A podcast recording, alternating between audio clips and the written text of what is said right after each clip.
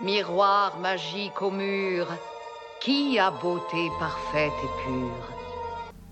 Cette question célèbre que pose la reine est une question qu'on s'est tous demandé sous une forme ou un autre devant notre reflet. Qui est la plus belle, qui a une meilleure chevelure, qui a les meilleures tenues? Cette nécessité de plaire aux gens liée aux critères sociaux nous a longtemps tourmentés. Mais l'image qu'on voit dans le miroir semble-t-elle être le reflet de notre personnalité? Pour répondre à ce problème philosophique, nous verrons dans un premier temps si la réflexion de soi-même peut-elle bien faire partie de l'identité personnelle, puis si la vision des autres a un impact sur notre apparence? À l'instar de l'identité sociale, qui permet de définir un individu avec de différents statuts sociaux, qu'au devient attribué à partager avec autrui, l'identité personnelle, elle, se définit comme un sentiment intérieur de soi-même. Elle est essentielle et fondamentale car elle permet à un sujet, l'homme, de pouvoir se considérer lui-même comme une seule et même personne. Nous pouvons prendre comme exemple le miroir, objet intime qui permet la réflexion de soi et l'image projetée par nous-mêmes mais aussi celle qu'autrui voit. Pourtant, le reflet qu'on a dans le miroir ne caractérise pas réellement qui nous sommes. Puisque notre apparence est un accessoire ainsi qu'une extension de nous-mêmes constituant notre identité, notre nous. Cette apparence ne reflète pas exactement notre personnalité.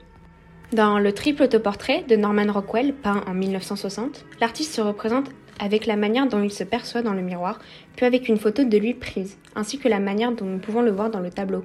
Nous avons donc trois visions du peintre, celle de lui-même dans le miroir, celle de lui sur une photo, et une vision extérieure qui nous appartient. Dans la Vénus au miroir, peinte par Peter Paul Rubens en 1615, nous voyons une femme qui se regarde dans le miroir, mais dont le regard est tourné vers nous. C'est la manière dont la Vénus veut être vue. Cependant, il existe un sentiment où l'on peut se sentir étranger à nous-mêmes, un sentiment où notre identité sociale et notre identité personnelle ne nous reflètent pas. On appelle cela l'aliénation. La dysphorie de genre, plus apte à définir ce sentiment, est une sensation de désir fort de vivre en tant que genre différent de celui attribué à la naissance. On peut ensuite se demander si la société et la vision des autres ont un impact sur notre apparence. Le tableau de René Magritte, nommé La reproduction peint en 1937, représente un homme de dos regardant dans un miroir qui ne reflète pas son visage mais son dos. On peut donc interpréter qu'il se voit avec le regard des autres et donc possède un regard biaisé. C'est aussi le cas dans le tableau de Norman Rockwell, dans le triple autoportrait, vu miroir et vu par nous. On possède tous un regard biaisé sans forcément en être conscient, mais aussi nous pouvons subir les effets de l'aliénation. Cette aliénation de nos jours peut être liée aux critères de la beauté et de la domination masculine. La domination masculine est définie par le sociologue Pierre Bourdieu comme l'apparence dominée chez les femmes par les hommes.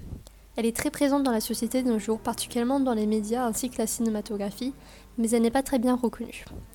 Simone de Beauvoir affirme dans le deuxième sexe que la féminité est créée par conjonction de causes multiples qui définissent l'identité de la fille. On ne naît pas femme, on le devient. La domination masculine est donc une de ces conjonctions de causes multiples. Les critères de beauté de nos jours sont amplifiés par les réseaux sociaux qui constituent une vision falsifiée de la réalité, et citisée qui crée des critères de beauté, des modes à suivre. Finalement, on suppose que l'image que nous voyons dans le miroir ne reflète pas forcément notre personnalité et ne caractérise pas forcément notre identité personnelle, puisque les critères de beauté et de mode peuvent nous conduire à modifier notre apparence afin de se sentir accepté, ce qui s'oppose à l'idée que notre style vestimentaire est une forme d'expression de notre identité personnelle. Notre personnalité fait ainsi partie de l'identité personnelle qui est un sentiment intérieur, à contrario du sentiment extérieur. Voici un extrait mettant en évidence une réflexion sur soi-même, dans lequel nous allons suivre Angela, jeune femme invitée à une soirée chic. Vendredi, 20h. Assise sur le bord de son lit, Angela contemple son reflet dans le miroir. Elle penche un peu la tête, comme si ça allait la rendre plus attirante. Elle ferme un peu les yeux, fronce les sourcils, tente d'avoir l'air plus séduisante. Non, ça ne fonctionne pas. Elle n'aime pas ce qu'elle voit. Ça n'est pas elle, ou bien c'est trop elle. C'est celle qu'elle ne veut pas être, celle dont on ne veut pas. 20h30. Voilà qui est mieux, pense-t-elle une fois apprêtée. Elle recule un peu pour s'admirer entièrement. Quelque chose de magique se produit. Elle a enfilé sa robe de soirée et ses talons, qu'elle réserve pour les occasions spéciales, et ce soir en est une. Là, c'est elle, celle qu'on veut qu'elle soit, et celle qu'elle a fini par vouloir être. Tout le monde va l'adorer. Elle peut déjà sentir les frissons que lui provoque le regard des autres, le regard des hommes. Elle aime plaire. À la manière de l'homme dans le tableau de Marguerite, la reproduction interdite, elle n'existe plus à ses propres yeux, mais aux yeux des autres. Elle ne doit pas laisser son avis passer en premier. Si elle plaît aux gens, elle se plaît à elle-même. 22 heures. Le taxi la dépose en bas du William Vale Hotel.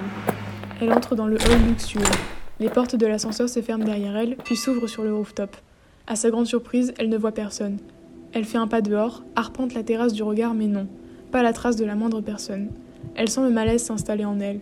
Elle sort son portefeuille pour vérifier l'heure sur l'invitation. Samedi 9 octobre, dit-elle. Son cœur semble s'arrêter. Comment a-t-elle pu se tromper de jour? Elle regarde autour d'elle pour vérifier que personne ne l'a vue, mais elle est seule. Quelle idiote, pense-t-elle en courant se cacher dans l'ascenseur. Elle pourrait pleurer, mais ça ferait couler son maquillage. Elle sort de l'ascenseur. L'homme à la réception la regarde et sourit.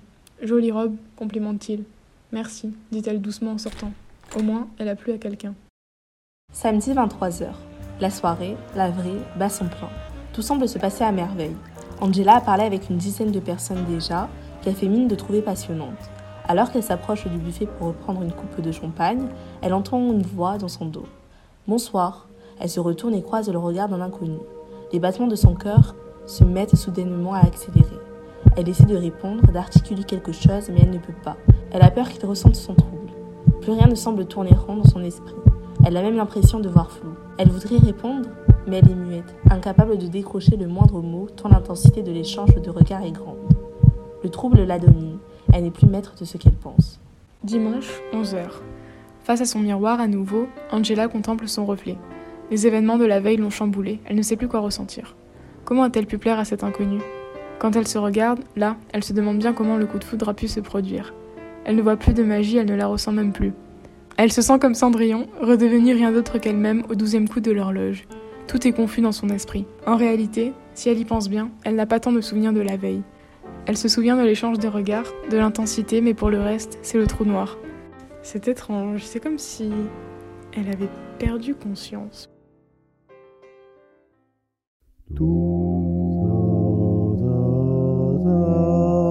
Radio Culture Bruxelles, Radio Culture, la culture, c'est bien. Bonjour à toutes et à tous et bienvenue sur Radio Culture Bruxelles. Aujourd'hui, on se retrouve avec Monsieur Ango qui est venu discuter avec nous du cas Eichmann. Tout à fait. Pour vous le rappeler, Eichmann était l'homme à la tête du RHSA. C'est entre autres lui l'auteur de la logistique de la Shoah. Il a été retrouvé en Amérique du Sud en 1960, puis jugé en 61 à Jérusalem. Étant donné son œuvre, on est en droit de se demander s'il possédait ou non une conscience morale. Bien sûr, mais pouvez-vous avant tout définir pour les auditeurs le terme de conscience morale? Eh bien, étant donné que la conscience morale est ce qui nous permet d'agir, de ressentir, de penser tout en le sachant, on peut dire que la conscience morale est notre aptitude à s'interroger sur nos actes. Et pour débuter, on pourrait citer Anna Arendt, une philosophe juive chargée de couvrir le procès pour le New Yorker, qui disait au sujet de Eichmann que les actes étaient monstrueux, mais que le responsable était tout à fait ordinaire, ni démoniaque, ni monstrueux, qu'il n'y avait en lui ni trace de conviction idéologique, ni de motivation spécifiquement maligne. Donc selon Arendt, Eichmann n'aurait pas été quelqu'un de fondamentalement mauvais, serait plutôt quelqu'un de banal. Il est donc sous-entendu ici qu'à la place de Eichmann, nous aurions pu reproduire ses actes. Il aurait juste suivi les ordres sans jamais s'interroger sur le bon ou le mauvais de ses agissements. Certes, mais on peut aussi bien reprendre Rousseau, qui disait que c'est dans la sensibilité plutôt que dans les arguments subtils qu'il faut chercher la cause de la répugnance que tout homme éprouverait à mal faire. On pourrait donc penser, d'après ce que dit Rousseau, qu'Eichmann n'est pas un être doté d'aucune conscience morale, mais juste d'un être insensible. Ses arguments à son procès ont été de dire qu'il était assermenté. Donc Eichmann s'interrogeait bel et bien sur ce qu'il faisait, mais ne prenait juste pas en compte le fait que ce soit mal. Après, étant donné qu'on sait que penser signifie s'exposer à soi-même les objections les plus dérangeantes, si on s'en tient à cette définition-là, on peut considérer que Eichmann ne pensait pas, et qu'il n'avait donc pas de conscience morale.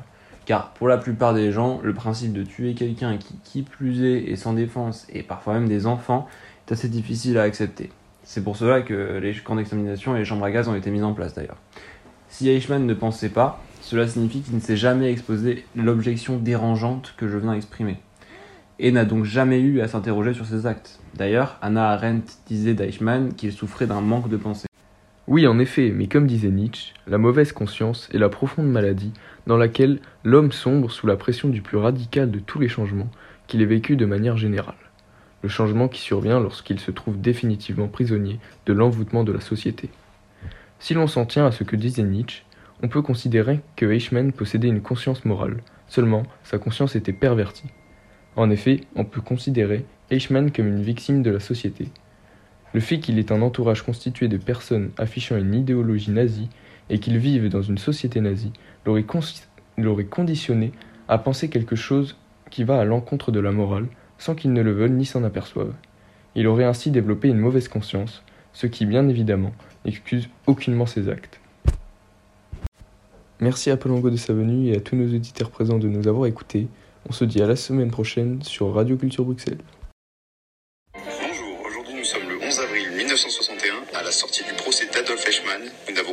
Pour l'instant. Ah, attendez, je vois deux personnes sortir du tribunal. Bonjour, je m'appelle Florence Théo, je suis psychologue spécialisée dans l'étude et la compréhension de la criminalité. J'étais présente à ce procès afin d'étudier le cas d'Adolf Eichmann, qui est un haut fonctionnaire allemand qui a été responsable de la logistique de la solution finale. Bonjour, alors pour ma part, je m'appelle Pascal Laurentin, je suis philosophe spécialisée en analyse de la conscience, plus particulièrement de la conscience morale dans le cas d'Adolf Eichmann. J'ai assisté à ce procès afin de savoir s'il est possible de ne pas avoir de conscience morale, c'est-à-dire de ne pas discerner le bien du mal. Pouvez-vous comprendre que Ne se sente pas coupable de ses actes Selon moi, il est compréhensible que Eichmann ne se sente pas coupable de ses actes. En effet, euh, il n'a fait que respecter les ordres. Il a même cité lors de sa défense euh, la phrase La loi ordonne et exige qu'on s'y soumette. Il a été dans l'obligation d'obéir à ses supérieurs. Il n'avait donc nul autre choix que de respecter son serment. D'après moi, même si ce n'était que les ordres, il ne pouvait pas ignorer ce que les personnes qui l'acheminaient allaient subir. Il aurait dû chercher plus loin que d'obéir aux ordres. Il est conscient de ses actes et n'aurait pas dû fermer les yeux.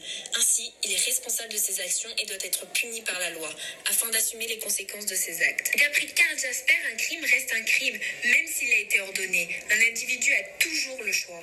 Un individu a toujours le choix, mais lorsque sa vie et celle de sa famille est en jeu, on ne peut pas lui en vouloir d'avoir choisi la facilité, c'est-à-dire obéir aux ordres. Il plaide non coupable et à aucun moment il ne s'excuse des actes qu'il a commis. Il se dédouane de la situation. Tous les humains ne sont pas sentimentaux. Il a préféré orienter sa défense à travers des faits concrets. Ce n'est pas parce qu'il ne met pas en avant ses émotions qu'il ne ressent rien.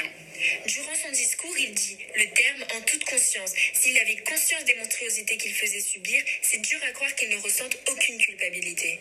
Et quelle culpabilité doit être attribuée à Eichmann Selon Jasper, Eichmann a une culpabilité politique, car en tant que citoyen de l'Allemagne, il doit assumer les conséquences des actes du régime nazi. Mais il a également une culpabilité morale. La formule un ordre est un ordre ne peut jamais avoir de valeur décisive. La plupart de sa défense lors du procès n'est donc pas valable si on prend les arguments de Jasper. Pourtant, Eichmann apparaît comme un homme tout à fait normal. Oui, Eichmann a une apparence simple et ordinaire qui est ni démoniaque ni monstrueuse. Oui, mais le célèbre tueur en série Ted Bundy n'avait pas l'air monstrueux, pourtant ses actes, eux, étaient plus que monstrueux. Il est donc difficile d'établir un jugement objectif sur son physique. C'est vrai, il peut donc très bien cacher son jeu.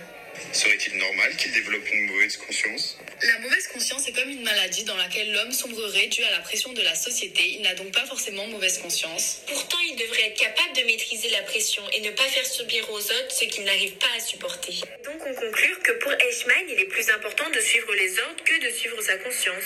Oui, mais on peut définir ces actions comme une réaction d'instinct primaire ainsi que naturelle, presque animalière, qui expliquerait également ses actions sauvages, qu'il a commis envers les gens, c'est-à-dire se sauver à défaut d'autrui. Peut-on donc lui en vouloir? Non, la définition du bien et du mal entre chaque personne est extrêmement différente et pas définie. Peut-être que si Eichmann possède une conscience morale, il ne l'a pas définie comme nos standards habituels. Pour Eichmann, le bien était d'obéir à ses supérieurs, en dépit de ce que cela impliquait.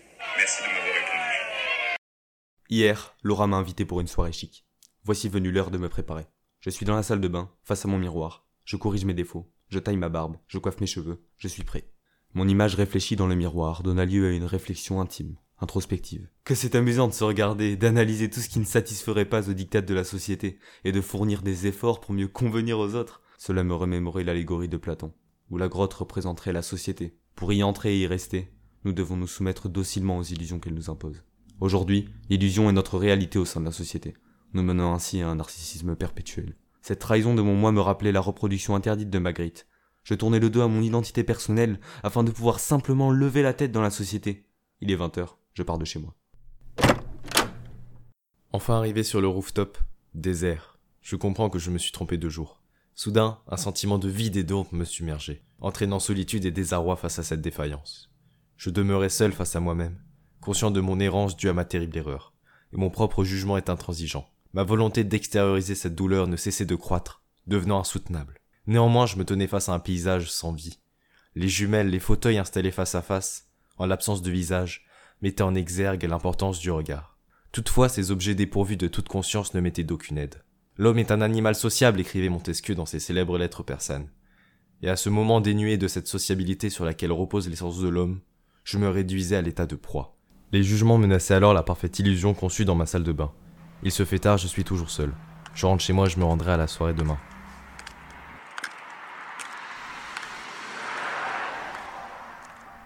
Le lendemain, 20h30. Ce soir, il y a du monde sur le rooftop. En quête de repères dans ce monde inconnu, mon regard croisa deux perles, celles d'une jeune fille de mon âge. Baudelaire avait donc raison, les yeux sont le miroir de l'âme. Une flamme jaillit en moi. C'était le coup de foudre. Peut-être l'atmosphère exaltée favorisait ce sentiment. L'euphorie et l'admiration me plongeaient dans un monde où seule sa présence attirait mon regard. Les autres éléments s'effaçaient peu à peu, détachés de ma conscience, guidés par mon désir. Je cédais sous la force de son regard. Elle partit danser. Je la suivis discrètement.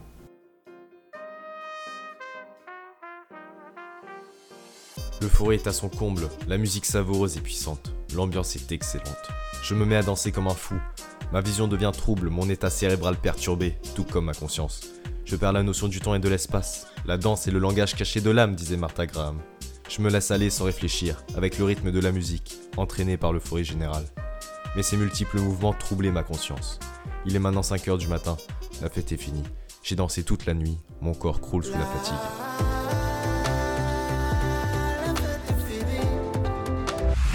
À vouloir suivre les dictats sociaux, les représentations qu'on a de soi peuvent être aliénées.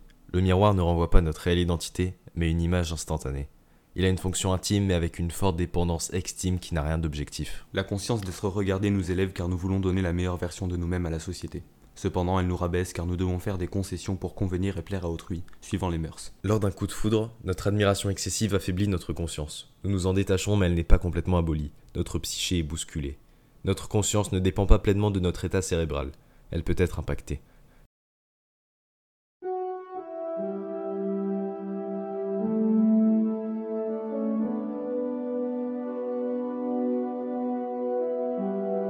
Chères auditrices, chers auditeurs, bonjour et bienvenue sur cette nouvelle émission pour Vita Nova Radio. Aujourd'hui, nous questionnerons le rapport entre la conscience et la solitude en nous basant sur un texte extrait de Vendredi ou les limbes du Pacifique de Michel Tournier. La solitude est le fait d'être coupé du monde social et de n'avoir que sa propre personne comme seule compagnie. En temps normal, le fait d'être seul provoquerait le questionnement des choses qui nous entourent, et les réponses à nos questions permettraient d'avoir le sentiment net de ces choses. Mais si nous devions parler du sentiment de solitude absolue qu'éprouve Robinson après avoir été dénué de toute compagnie pendant plusieurs années, alors la solitude serait la plus grande source de doute et de questionnement sur des choses véridiques. En effet, comme nous le montre Michel Tournier, Robinson est assailli de doutes sur la véracité du témoignage de ses sens, et que dans le cas échéant, le rempart le plus sûr, c'est notre frère. Cela signifie que, pour garder la conscience claire des choses sans sombrer dans la folie en usant de la solitude, il nous faudrait quelqu'un en notre compagnie en supplément de nous-mêmes, quelqu'un qui nous éviterait des doutes inutiles pour que nous puissions plus facilement acquérir au sentiment de réalité d'une chose. Dans le livre de Michel Tournier, Robinson Crusoe ne fait plus la différence entre le rêve et la réalité.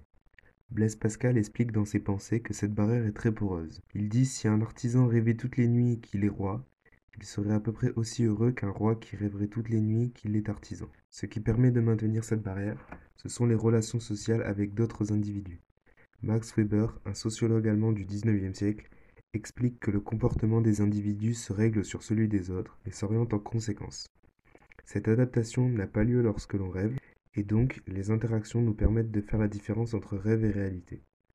Si on enlève ces interactions, comme c'est le cas pour Robinson, la barrière rêve-réalité devient floue. Malgré tout, cette barrière s'efface sur un long terme. En effet, Robinson Crusoe est seul sur son île depuis plusieurs années déjà. Tout cela nous amène à nous questionner de la sorte. Est-ce dans la solitude que l'on prend conscience de soi Le problème soulevé par cette question est le suivant.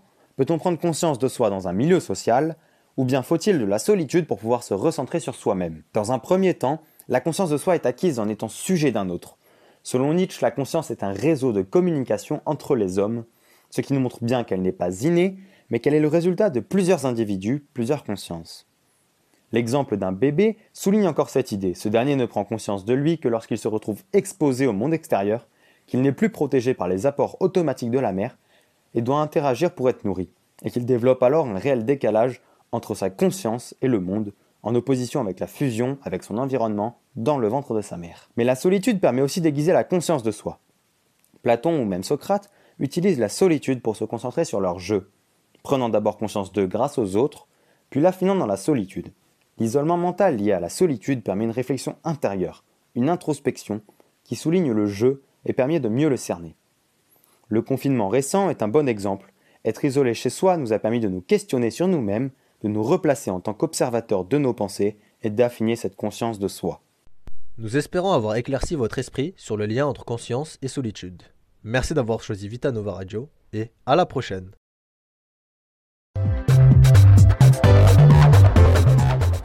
Bonjour à tous chers auditeurs et bienvenue dans la morning de Vitanova Radio du lycée Calmette. Il est 7h05 et aujourd'hui on accueille deux invités exceptionnels qui vont débattre sur le sujet de la conscience morale d'Eichmann. Donc la conscience morale c'est la capacité à juger le bien et le mal d'une personne ou d'un fait, en l'occurrence ici Adolf Eichmann qui a marqué l'histoire du XXe siècle. Par conséquent on peut commencer ce débat, donc je laisse euh, les interlocuteurs commencer, allez-y. Bonjour chers auditeurs, je vais commencer par prendre la parole. Donc, Eichmann, en suivant les ordres de ses supérieurs, détruit toute moralité humaine possible. Selon Anna Arendt, qui était présente au procès à Jérusalem, constate que Eichmann est une personne simple et surtout militaire dans ses propos.